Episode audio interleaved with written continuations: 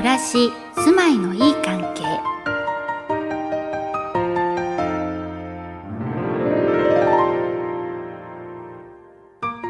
番組をお聞きの皆さんこんにちは。突然ですが皆さんにはご自分のお住まいに居場所と呼べる特別な空間はありますか？居場所それは都会で暮らす人々にとってほっと一息心穏やかになれるなくてはならない特別な空間であると私たちは考えています。この番組では岡庭建設で家づくりをされたお住まいを訪ね、そんなとっておきの居場所をご紹介していただきます。家づくり、素材、インテリア、そしてご家族のこと。暮らし上手な住まい手さんのお話を聞いて、皆さんも自分流の居場所を見つけてみませんか？さあ、今日はどんな居所をご紹介いただけるのでしょうか？暮らし、住まいのいい関係、今日も最後までお付き合いください。クラスマオタク訪問暮らし住まいのいい関係、オタク訪問。今日は FM 西東京の近藤直子がお届けしていきます。今日は西東京市にある空榊の家さんにお邪魔しています。ご家族で出迎えていただいています。こんにちは。こんにちは。こんにちは。こんにちは。ご主人、ご家族のご紹介お願いします。はい、妻と、今度小学生になる息子の智也です。今日は空榊の家さんお邪魔してご紹介していただきますが、こちらはどんな家か教えてください。はい、と木造の2階建て、2階にリビングがあって、1階は寝室と水回りになっています。空榊の家さんはセルフビルドの家らしいですね。そうですね。ちょっとその目の前にある玄関アプローチ、あとは家の裏に木塀はあるんですけども、その辺りを少しずつ自分で DIY をしています。DIY, do it yourself ということですが、あれ、玄関アプローチ今、砂利が玄関方向に向かって敷き詰めてあって、形の違う、また大きさも違う正方形、長方形の石が並べてありますけれども、これご自身でやられたんですか？はい、まだこれ実は途中の状態なんですけれども、えー、土を掘って、で、砂利を敷き詰めたところが基礎の状態になってて、これからまだ石をもうちょっと高くして、土を詰めてアプローチらしくしていこうと思ってます。基礎もこうやられてで、また石もしっかりこう並べてあって、なんかプロのお仕事みたいですね。そう言われると恥ずかしいんですけど。一般の方がこういうふうに作るのって大変じゃないですか？すごい大変だったんですけども、うん、道具とかも敷き詰めるための道具をちょっと自分で手作りしまして、でそれで地味にあの作りました。今目の前に実はその道具があるんですけれども、四角い木の重しのところに持ち手が2本ついてますけど、これご自身で作られたんですか？そうです。あの、枕木がもともとあって、それをちっちゃく切って、横に杉の棒を取り付けて、どんどんどんどんつくように作りました。はい。本当にもう玄関からすごい凝ってらっしゃるので、中がすごく楽しみなんですが、家の中、ご案内いただいてもいいですか？はい、わかりました。それでは、こちらになります。どうぞ。どうぞ。はい、お邪魔します。暮らし、住まいのいい関係。はい、中に入ってきました。あの、まずご主人、中に入ってきて、目につくんですが、玄関上がってすぐのところ、四角い窓があって外が見えるようになってるんですけど、その前にこれ何ですか？置物がありますけど。照明半分手作りで、この照明に買ったもんなんですけども、自分で上に葉っぱみたいなものを刺して、あの夜になると、この葉っぱが光って綺麗に見えるみたいな、そういう照明なんですけども。細い棒が天井に向かって何本か伸びていて、そこに植物のようなものが刺さっても、その裏に確かにほのかに光る照明があります。その隣にも高さで20センチぐらいの木をくり抜いて中になんか光があるようなイメージの照明ですか、これも？これも自分で作ったんですけども。ご主人いろいろと手作りでされてますね。結構好きで、はい。思いついた時に 作ったりしてます。ご主人、1階はどんなお部屋があるんですか？あの私たち、えーの家族の寝室とお風呂トイレの水回りとオープンスペースがあります。はい。じゃあご案内します。はい、失礼します。はい。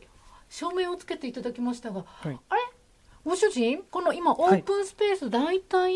大体10畳ぐらいね。10畳ぐらい。うん半分くらい下地が見えてる状態ですけど、そうで、残りの半分は白く壁が、これは壁は何ですかね？えっと珪藻土ですね。ここが自分で塗ろうと思ってまして。え？えということはもう今半分ぐらい塗ってあるの。ご主人が塗られたんですか？はい、私が塗りました。ただ部屋のうちの半分しかまだ塗れてなくて、えええ残りは全部ボードがむき出しのままなんですけども。いやいや、あのもう塗ってあるところ見ると、この珪藻土も、プロの職人さんが塗ったかのような丁寧に塗ってありますけど、もともとはいこういうお仕事されたことがあるわけではないんですよね？ちょっとあるんですよ。あ、そうなんですか？はい、今は全然違う仕事してるんですけれども、3年ぐらい左官業やったことあるんですね。でそれで若干ちょっと心得がああるので全くやったことない人よりはうまく塗れるかなみたいな。いやすすごく上手に塗れてます。そういうお仕事もされていたから、さっきの玄関アプローチもそうですけども、いろいろとやるの楽しいんじゃないですか？基本的に自分でなんか作るのは好きですね。そして、上を見上げると、ご主人の頭、スレスレくっつきそうなところに、はい。木の板みたいなものがありますけど、これは何ですか？これは北側に木塀を本当貼るここもあ自分でやるって言っちゃったんで あのなんですけどまだ取り掛かれてなくてまあ、外に置いとくと木がだんだん劣化してきちゃうんで中にしまって置いてあって頃合いを見てあの外に貼ろうかなと思ってる木の塀のための板です。なるほど。今じゃあこれは収納してあるということで、これからじゃあまた、1年後、2年後にお宅にお邪魔したら、お家も今と変わってますね、きっと。変わっているように頑張りたいです。暮らし、暮らし、住まいの、住まいの、いい、住まいの、いい関係。さあ、2階に上がってきました。ともやくん。ねえ、ここは何のお部屋？ここ？うん。遊ぶ部屋。遊ぶ部屋。あっちは？ママがご飯作る部屋。その前は何だろう？ご飯食べる部屋。ご飯を作る部屋、ご飯を食べる部屋、そして遊ぶ部屋ってともやくんが教えてくれました。ご主人、リビングですね。間仕切りがない広い一つの部屋になってますが、気になったのが、部屋の対角線っていうんですかね、合計4つですか？スピーカーがありますね。そうです。あの、スピーカーを2箇所に仕込みました。あの、ご主人音楽が好きでいらっしゃる？そうですね。いつもだいたいあの音楽をかけて過ごすことが多いです。スピーカーを2箇所に仕込むと、あの1箇所から鳴ってるより、ちょっと聞こえ方が、あの、この部屋の中に音が響いて、ちょっと違うところがあります。はい。ここで今音楽を流していただいてもいいですか？あ、はい。大丈夫です。流します。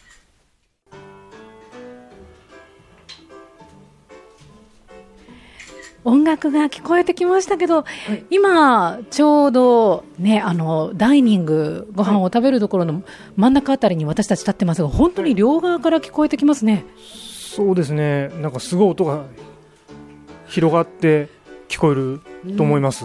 はい。そうですね。まさに部屋中に、なんか音楽に包まれてるみたいな感じがしますね。そういう道下座ですけど、うんなんかそんな感じしますね。ええすごい気持ちいいですね。はい。それではこちらの奥様に伺っていきます。奥様、居心地のいい場所って言ったらどこになりますか？アイランドキッチンです。はい。このアイランドキッチンも、いろいろと上に観葉植物が置いてあったりとか、可愛らしい小物とか置いてカスタマイズされてますね。そうですね。まあちょっと今日今クリスマスなのでクリスマスの小物を置いたりとか、あとまあちょっと目隠し的な意味合いも込めて観葉植物ちょっと置いてみたりとか、いろいろその時の気分によってあれこれ置いてみたりできるので、そういったところも楽しいです。普段、このキッチンでどういうふうに過ごされてますか？食器を洗ったりとか料理をしながら全体を見渡せるので、まあ、子供や主人の様子を感じながら作業できるのがすごく気に入っています。今ちょうど奥様と一緒にこのアイランドキッチンのそばに立ってますけど、旦那様と奥さんの声も聞こえてきて、向こう側のベランダの日差しもいい感じですね。そうですね、うん、本当に気持ちがいいです。もともと奥様はアイランドキッチンがいいなって思ってたんですか？そうですね。すごくアイランドキッチンに憧れがあって、キッチンの周りを子供がこうぐるぐる走り回るイメージがすごくこう自分もそうしたいなっていう思いがあったので、それが実現できて本当に良かったです。子供もすごく手伝いに来てくれたりすること、まあ気が向いたらですけど、あの結構一緒に料理をしたりとかもあります。そういうことがしやすいキッチンだなっていうのをすごくやっぱり実感しました。暮らし、住まいのいい関係。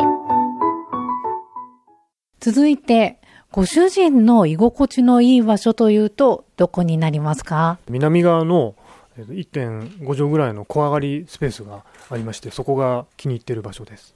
はい、リビングの中に小上がり、あ、確かに今目の前にありますが、小上がりになってて、奥に縦長に1.5畳と今ね、あのご主人おっしゃってましたけど、それ以上に広く感じますね。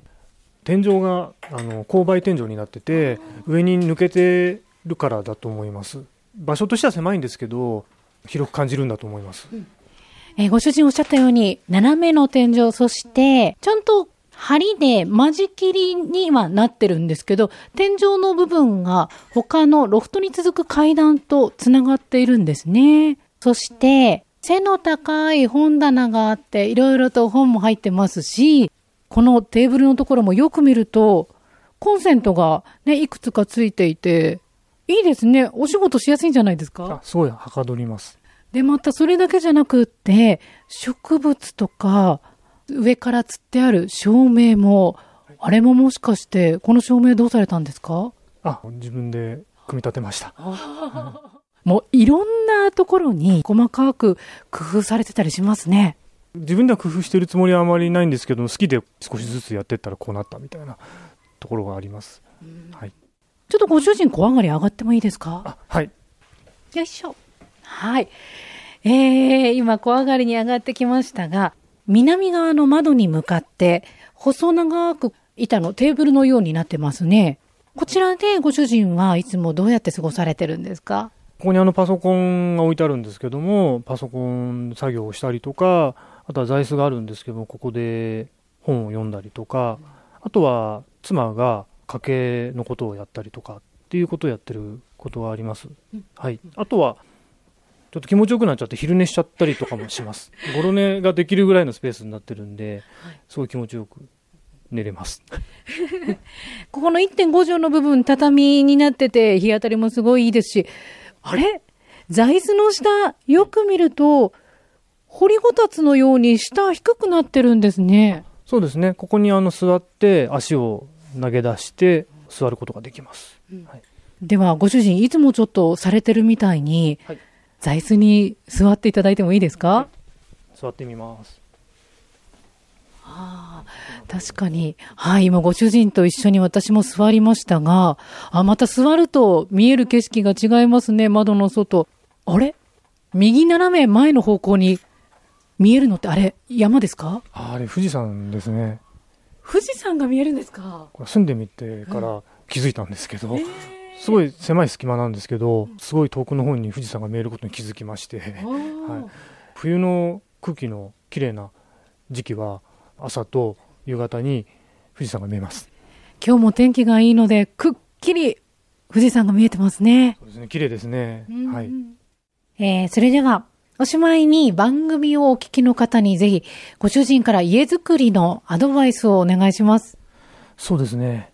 家の中に段差をつけた場所、小上がりですとか、ちょっと段差を下げた、まあ、小下がりとか言ったりしますけど、そういうものを作ると、部屋の中に変化ができて、その場所に仕切りがなくても、独立した空間が出来上がるっていう、そういう、住んでみてそういう印象なんですね。